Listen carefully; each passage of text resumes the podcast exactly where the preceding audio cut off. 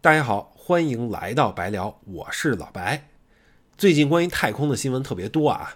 首先就是咱中国六月发射了神舟十二号，把我们的三位宇航员送进了我们自己的空间站——天宫空间站。七月初呢，我们的中国航天员还实现了空间站的首次出舱活动，特别振奋人心啊。我们再看看国外啊，这关于太空旅行的话题也很热啊，而且带有很强的娱乐性质。这且不说啊，我们都知道的硅谷钢铁侠啊，伊隆马斯克一直在炸火箭啊，已经炸了很多年了。七月十一号啊，维珍银河公司的创始人，或者我们更熟悉的说法啊，这个维珍航空的创始人，亿万富翁，今年已经七十一岁的理查德·布兰森，乘着自己的太空船啊，飞上了太空。这个事儿估计把亚马逊的创始人贝佐斯气得够呛啊，因为他原本已经昭告天下了。在七月二十号，他会乘坐自己开的太空公司蓝色起源研发的太空船飞上太空，成为私人航天第一人。结果呢，哎，就被理查德·布兰森这个老小子抢了风头。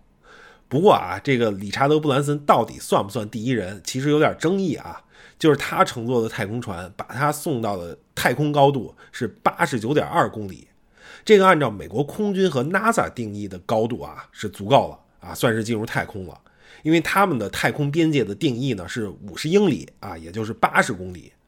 但是呢，国际航空联合会啊认定的这个太空边界是六十二英里啊，也就是一百公里。所以按照国际标准呢，这礼拜飞上一百零八公里的贝佐斯才是真正的私人航天第一人。我觉得在这儿啊，咱们不吹不黑啊，咱们国家呢实现了太空空间站的出舱任务啊，很厉害。国外的富翁们啊，用自己的超能力啊，钞票的钞啊，用自己的超能力把太空技术进行了民用化，也是一个很伟大的成就。咱们总说啊，我们的征途是星辰大海，可以说啊，是全世界的航天人的共同努力啊，让我们离璀璨的银河、浩瀚的宇宙更近了一步。而且啊，这个维珍太空的票价啊，据说是二十五万美金一张，大概是一百六十二万人民币。不算完全遥不可及啊，大家可以开始攒钱了。说了这么多啊，只是今天内容的引子啊，算是蹭了个热点。既然说到太空旅行啊、银河漫游了，我就想借此机会啊，给大家分享一个科幻梗啊，以及围绕这个科幻梗我想到的一些话题。我相信说到这儿啊，有些小伙伴应该已经知道我要讲什么了，因为我在节目标题里已经把信息透露出来了啊。这期节目的题目叫“为什么四十二是宇宙的终极答案”。这个其实就是我想跟大家分享的这个科幻梗啊，它是出自《银河系漫游指南》。我估计会有很多小伙伴看过原著啊，特别是电影版本啊，很经典啊，也很著名，是二零零五年的电影。不过其实这部电影呢是改编自一本同名小说，这小说的名字啊有两个版本的翻译，比较早的一个就是《银河系漫游指南》，另一个是相对比较新的翻译版本啊，是叫《银河系搭车客指南》。这个翻译是直译的啊，严格来说呢，更忠于原著。我个人呢还是比较喜欢《银河系漫游指南》这个名字啊，所以我接下来都会采用这个名字来讲内容。其实如果再进一步追溯啊，这部小说呢是源于一部上世纪七十年代末的广播剧，后来才发展成了五本小说。《银河系漫游指南》呢是第一本，后边还有《宇宙尽头的餐馆》、《生命、宇宙以及一切》、《再会，谢谢所有的鱼》。和基本无害，啊，总共五本。我自己呢，只是看过《银河系漫游指南》，也就是第一部的小说和它的电影。这本书呢，是我很多年前看的了，所以今天跟大家分享的剧情啊，主要是基于电影的剧情。另一方面呢，可能是因为这本书源自啊广播剧，我当时看的感觉啊，就是有点絮絮叨叨。再加上这本书啊是英国人写的啊。其实是带有很多英国人那种比较含蓄的啊，甚至带有很多隐喻的黑色幽默，所以我会觉得啊，前三分之一的内容有点散乱，入戏呢有点慢，不如啊这个电影看着紧凑和过瘾。我们再往大了说啊，这部小说呢虽然大类可以归到科幻小说里，但是其实它和我们平时读的很多科幻小说啊，比如《三体》这样的，风格差异非常大，不是一个非常硬核的科幻小说。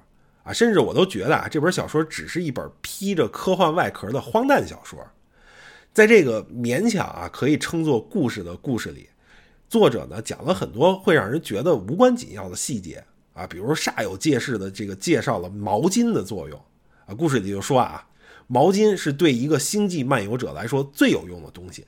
如果别人发现一个漫游者随身带着毛巾，那么他会很自然地认为，一个人在广阔的银河系中漫游，在面对了许多可怕的困难，并且成功的战而胜之以后，他如果仍然还弄得清楚自己的毛巾在哪里，那么这显然是一个值得认真对待的人。但是可能大家看完这部电影啊，或者读完小说啊，也不会弄明白这个毛巾到底为什么这么重要。如果你去网上搜啊，可能能看到各种各样的解读啊，比如说这是对幽默的隐喻，也有人说呢，毛巾代表着我们的日常生活。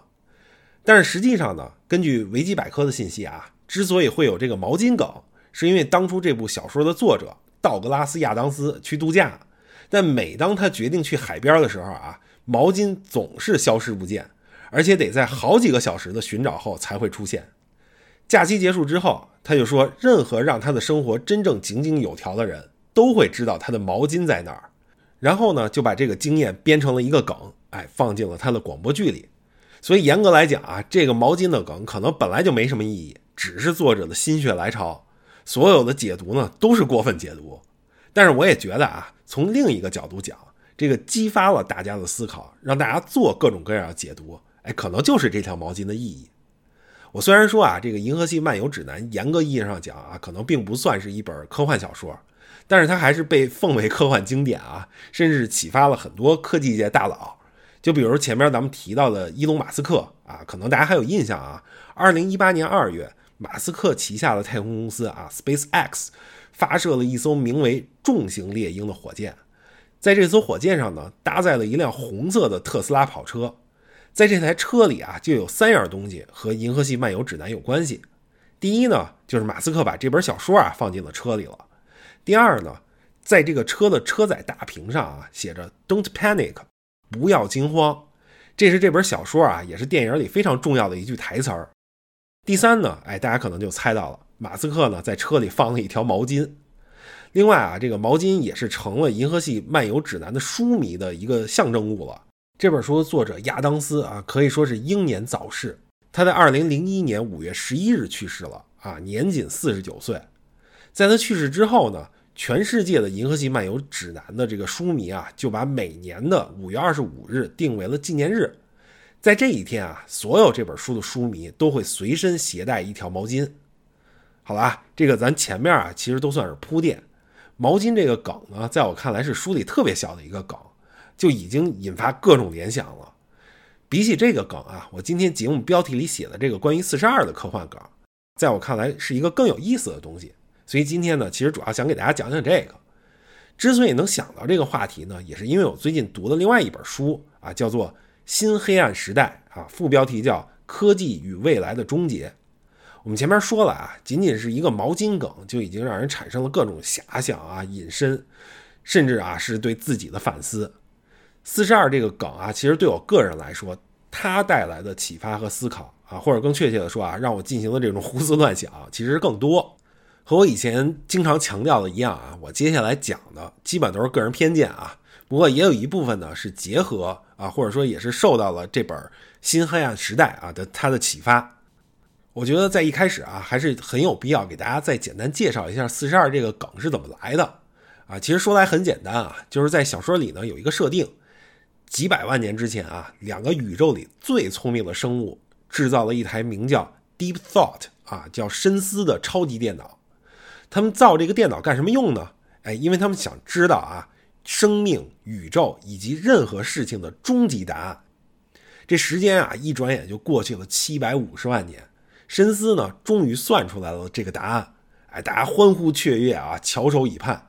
结果呢，深思就只是缓缓地说出了一个数字。四十二，在这儿呢，我先卖个关子啊，咱们先跳出这个小说。我相信现在在听这期节目的很多小伙伴啊，应该都读过很多科幻作品啊。可能在我们常见的科幻作品里呢，一旦科技啊以负面的形象出现，它往往呢是一个很黑白分明啊，一种很明确的坏人形象。有一些很典型的代表啊，比如威尔史密斯演的《我机器人》啊，或者更早一些的，比如施瓦辛格演的《终结者》里。啊，有很经典的这种人工智能啊，或者机器人的这种反面形象啊，他们会把人类呢视为敌人，他们会有一个非常经典的啊典型的观点是说，人类才是对这个世界最大的威胁啊，然后呢就会以此为由企图消灭人类。我觉得这个其实呢就是我们对技术啊最终极的担忧，也就是我们害怕机器人会消灭人类。当然了。我也觉得电影里的人工智能和机器人想要消灭人类，理由也不是完全没有道理啊。在影视和文学作品里啊，这些坏蛋机器人啊，一般都长着非常明确的坏人脸。但实际上呢，在我们的日常生活里啊，科技对我们的影响，特别是一些负面影响，往往不会像文艺作品里那么明确。这道理很简单啊，我们现在也在使用很多人工智能的产品啊，让他们替我们或者帮助我们完成一些事情。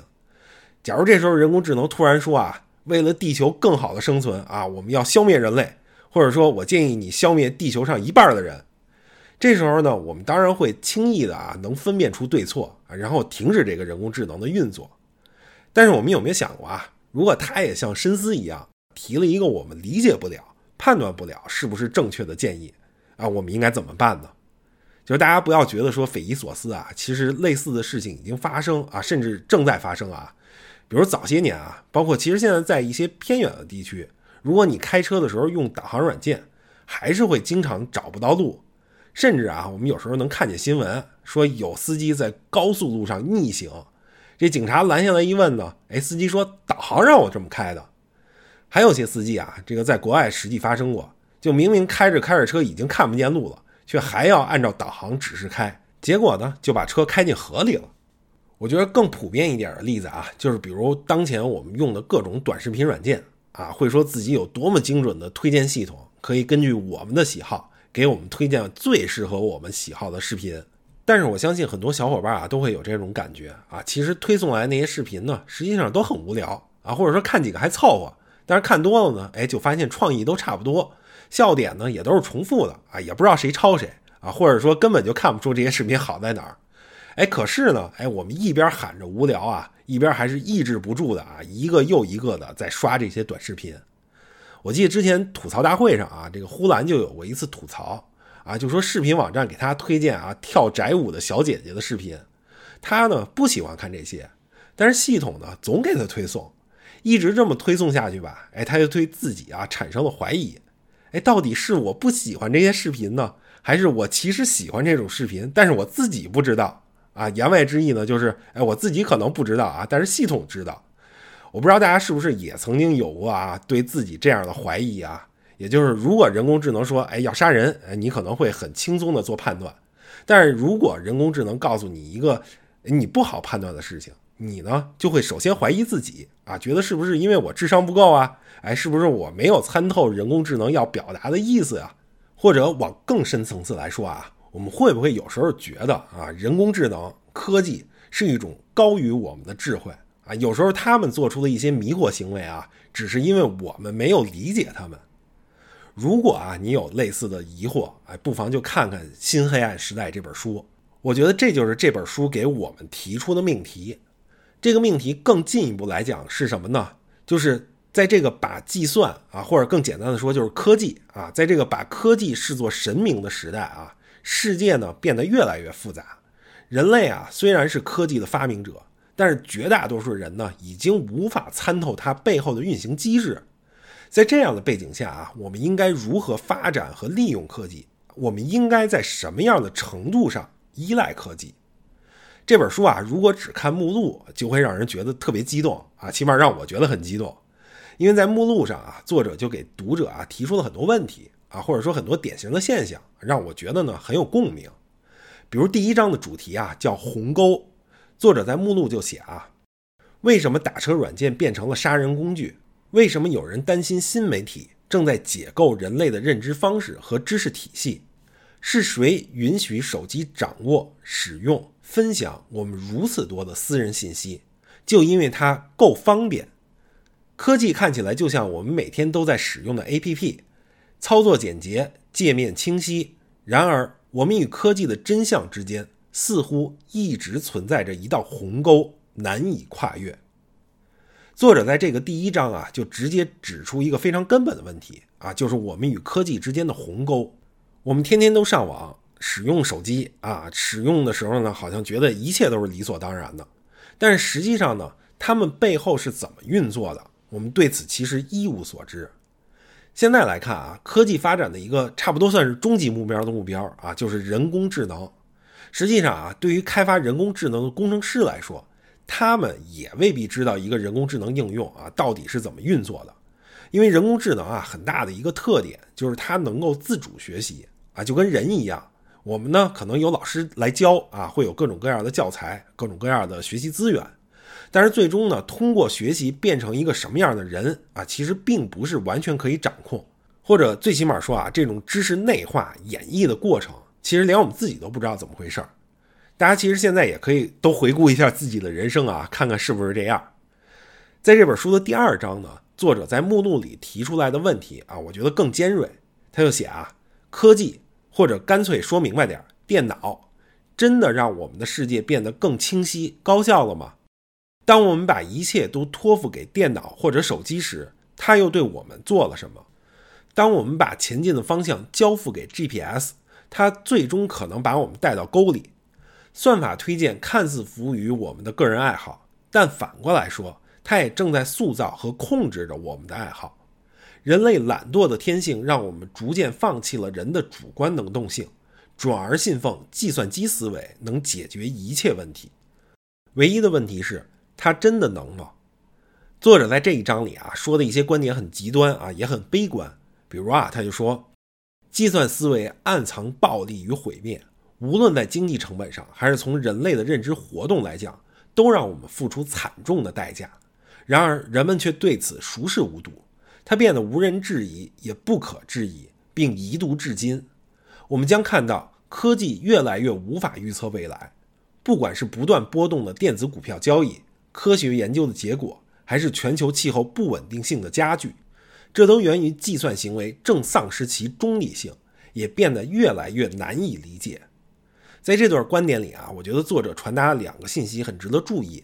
第一呢，现在科技发展这么快啊，一些技术让我们仿佛啊获得了神的能力啊，特别是在一些具体的应用上啊，或者说使用场景里，我们几乎可以操控一切、预测一切。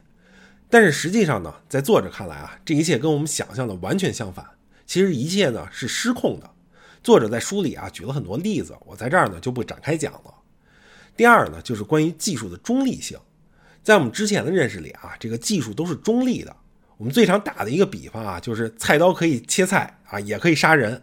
所以，如果有人拿菜刀砍人呢，我们只能说人是有罪的，不能说菜刀有罪。但是这个比喻啊，其实已经不适用于当前的技术发展了。首先呢，是因为我们前面提到了啊，人工智能是能够自主学习的，而作者在书里也提到了啊，人工智能是怎么学习的呢？就是它需要被输入大量的数据啊，人工智能呢会根据数据不断模仿、优化啊，完成这个学习的过程。这个过程没有问题啊。其实我们想想啊，人类也是这么学习的。问题呢就在于这些数据，因为我们要认识到啊，人类是充满了缺陷的。人类历史啊，就是一部充满了偏见、暴力和无知的历史。当我们把这些历史数据啊输入到人工智能。这就好像啊，我们给自己的孩子啊请了一个特别差劲的老师啊，或者说起码是给孩子买了特别差劲的教材。那么人工智能能学到的呢，就也只能是偏见、暴力和无知。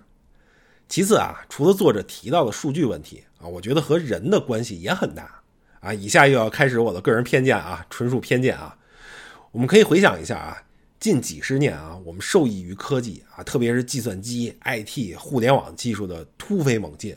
似乎啊，一切都在向着好的方向发展啊！我们似乎呢，有着一个特别光明的未来，所以整个社会弥漫的啊，都是一种乐观主义精神。我们似乎觉得啊，没有技术解决不了的问题。现在发生的问题呢，好像都只是因为技术还没有达到那个水平，而我们呢，早晚都能达到，所以问题呢，也早晚都能被解决掉。这种乐观主义啊，导致了一种什么结果呢？那就是我们对于啊思想啊伦理啊道德这方面的投入变得越来越少了。作者在书里啊其实也提到这个问题了啊，只不过侧重点不太一样啊。他说的是，我们整日为一些微不足道的数学或者材料学的难题殚精竭虑，不再关心宏大的问题，比如如何建立更民主、公平的社会。说到这儿啊，我就想起来这个存在主义哲学的大师啊，海德格尔就说过：“技术不仅仅是精巧设备的聚合，更是揭示了我们的存在中某种根本性的东西。因此，我们不仅需要从技术的角度。”还要从哲学的角度来思考它，技术的本质与技术并没有关系。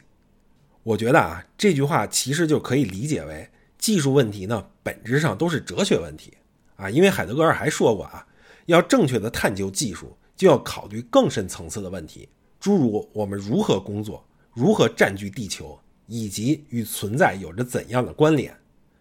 我们可以想一下啊，现在我们整天都在讲人工智能啊，智能。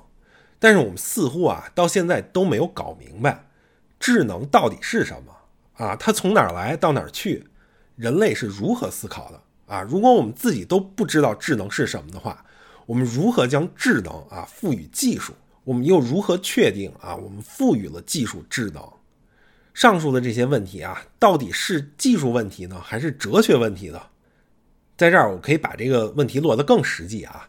在今年四月啊，关于世界读书日的那个期节目里，我介绍过一个美国科幻小说作家，叫特德·江。他在自己的一篇小说后记里啊，引用过一个女作家的演讲啊，跟海德格尔提出的问题类似。这个女作家就问啊，养个孩子让你不得不认真思考一些让人头痛的问题：什么是爱？我们如何获得爱？为什么这个世界上存在罪恶、痛苦和失去？我们如何找到尊严与宽容？谁拥有权利？为什么？什么是解决矛盾的最佳途径？特德·江引用完这段话，还补充说：“如果我们想赋予一个人工智能大的责任，那么我们需要为这些问题提供合理解答。”我相信啊，绝大多数工程师在设计人工智能算法啊、程序、搞这些科技创新的时候，他们是不会考虑这些人文层面和社会层面的问题的。啊，当然我必须声明啊，我说的这句话并不是针对工程师啊，不是说责任都在于工程师啊，而且事实上问题也不是他们导致的，而是我前面说的，整个社会氛围就是这样的，就大家都觉得很乐观啊，觉得技术能解决一切。